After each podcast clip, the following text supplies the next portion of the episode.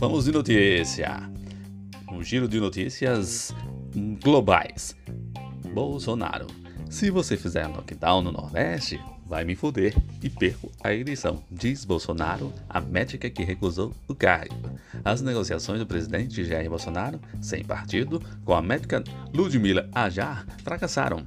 Bolsonaro queria a cardiologista como nova ministra da Saúde, porém, ela recusou a oferta nesta segunda-feira, 15 de março, por não haver convergência técnica com o governo da extrema-direita. No domingo 14, Bolsonaro chegou a receber Ludmila no Palácio da Alvorada. Em determinado momento da reunião, de acordo com o jornal Poder 360, o presidente da República dirigiu-se à América de um jeito grosseiro, no mínimo ao comentar sobre o possível lockdown na região Nordeste devido ao aumento de casos do coronavírus.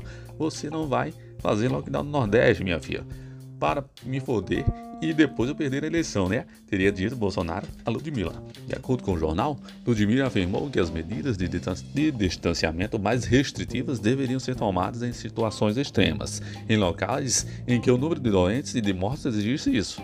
Participaram também do encontro no Palácio o atual ministro da Saúde, Eduardo Pazuello, e o deputado federal Eduardo Bolsonaro. Segundo o jornal, Pazuello entrou na conversa dizendo que tinha dados diferentes que os governadores estavam mentindo sobre a taxa de dotação das UTIs. Em outras estatísticas, Ludmilla expressou descrença sobre isso, segundo o jornal. A América defende o isolamento. Nesta segunda-feira, 15, após recusar oficialmente o convite de Bolsonaro, ou minha filha, Ludmilla defendeu medidas de isolamento social para reduzir a mortalidade e prioridade na compra de vacina contra a Covid-19. É, Bolsonaro, vamos comprar vacina, meu filho. Em entrevista à Globo News, penso, para isso, nesse momento, para reduzir as mortes, tem que reduzir a circulação das pessoas de maneira técnica e respaldada por dados científicos, disse ela. A médica ainda avaliou que o Ministério da Saúde deve orientar equipes médicas sobre a melhor forma de atender pacientes com Covid-19, criando referência nacional de protocolo, criticando a preocupação do governo em discutir o uso de medicamentos sem comprovação de eficácia em casos de coronavírus. O Brasil precisa de protocolos e isso é para ontem, minha filha nós estamos discutindo a, discutindo azitromicina, ivermectina, cloroquina.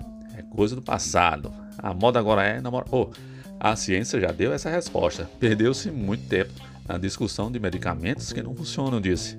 Não dá para esperar dezembro para a população ser vacinada, meu amigo.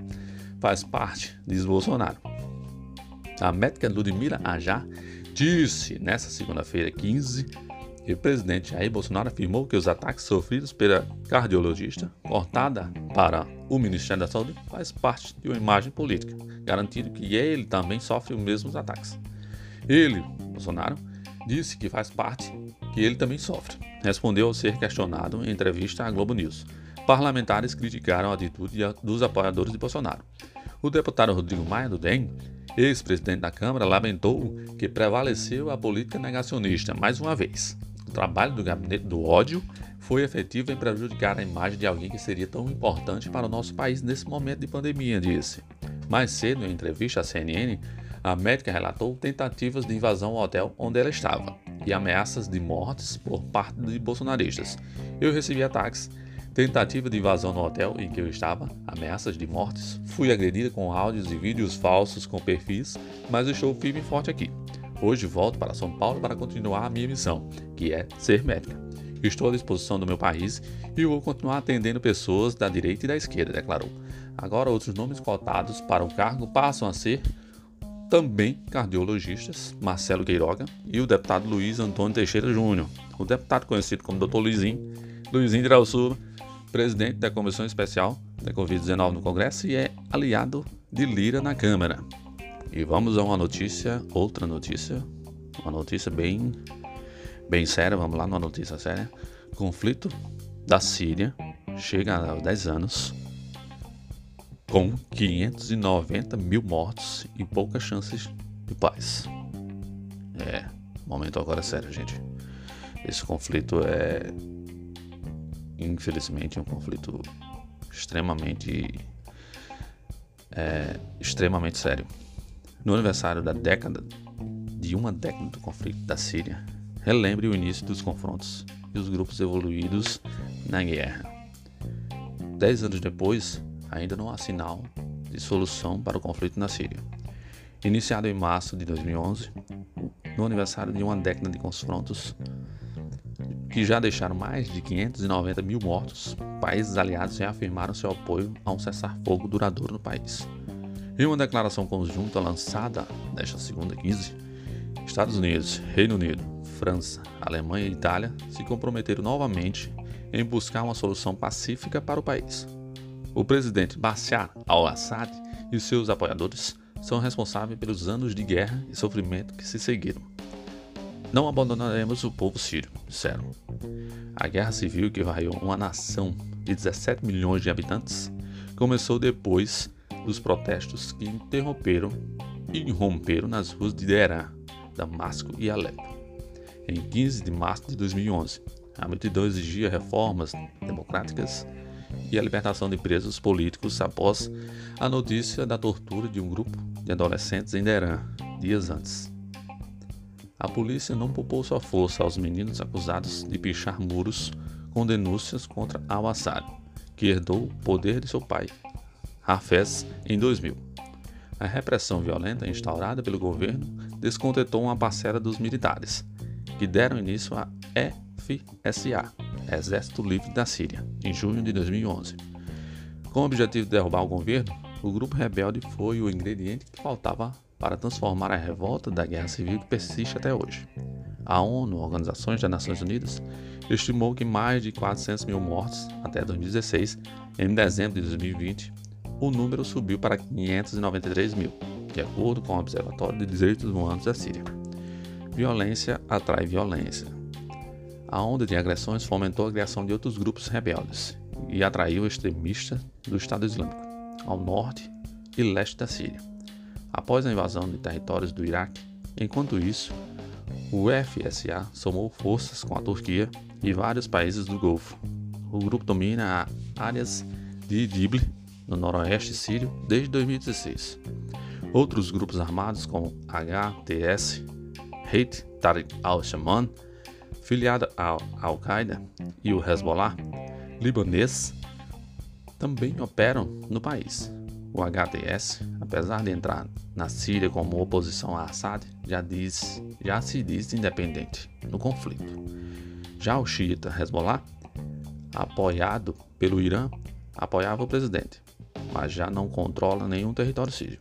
Em 2015, surge um novo grupo, o SDF, Forças Democráticas da Síria. A aliança de milícias curdas envolve desertores de grupos armados árabes, turcomenos e armênios, e domina as cidades de Raqqa, antigo epicentro do Emirado do El, Estado Islâmico, Kashmir e Hazakah. Esses grupos lutam contra a Turquia, que os considera uma vertente do grupo separatista PKK, Partido dos Trabalhadores Curdos, considerado terrorista pelo governo de Ankara. Rastros de destruição. Além dos mortos, os conflitos armados também destruíram a economia e a infraestrutura da Síria até 2011. O país mantinha certas até 2011, o país mantinha centros industriais e econômicos como Alepo em pleno funcionamento. Com a guerra, a cidade se dividiu entre os militares de Assad e o controle rebelde. Outra cidade em ruínas, em Goltá Oriental, a 10 quilômetros da capital Damasco, já Raqqa, centro político e econômico próximo ao rio Eufrates, está 80% devastada. A cidade foi a primeira tomada pela oposição em 2011. Em 2014, militares do Estado Islâmico a declararam sua capital. Ataques aéreos de colisão liderados pelos Estados Unidos na Operação Anti-El entre 2016 e 2017 consumiram o que restavam da estrutura social do local. A cidade histórica de Palmira também figura entre grandes, os grandes prejuízos da Guerra da Síria. Capturada duas vezes pelo, pelo Elo, teve estruturas antigas como os templos de Bel e de Baal Shamin, além de seu Arco do Triunfo destruídos. A cidade está sob domínio do governo de Assad, apoiado pela Rússia desde 2017. As sanções dos Estados Unidos e a onda de infecções por Covid-19 no ano passado aprofundaram os danos causados ao país, cerca de 3 milhões de sírios dependem da assistência humanitária, dentro ou fora do país. A população síria já é um terço de todos os refugiados do mundo, entre eles 80% vive baixo, abaixo da linha da pobreza. Numa reunião do Conselho de Segurança da ONU, discutiu o conflito da Síria nesta segunda. Novamente, os membros reivindicaram um acordo de paz urgente, disse a ONU News. Sem abrigo, combustível escasso e preços de alimentos disparados, a emergência é catastrófica no país, com o maior desastre já causado pelo homem desde a Segunda Guerra Mundial.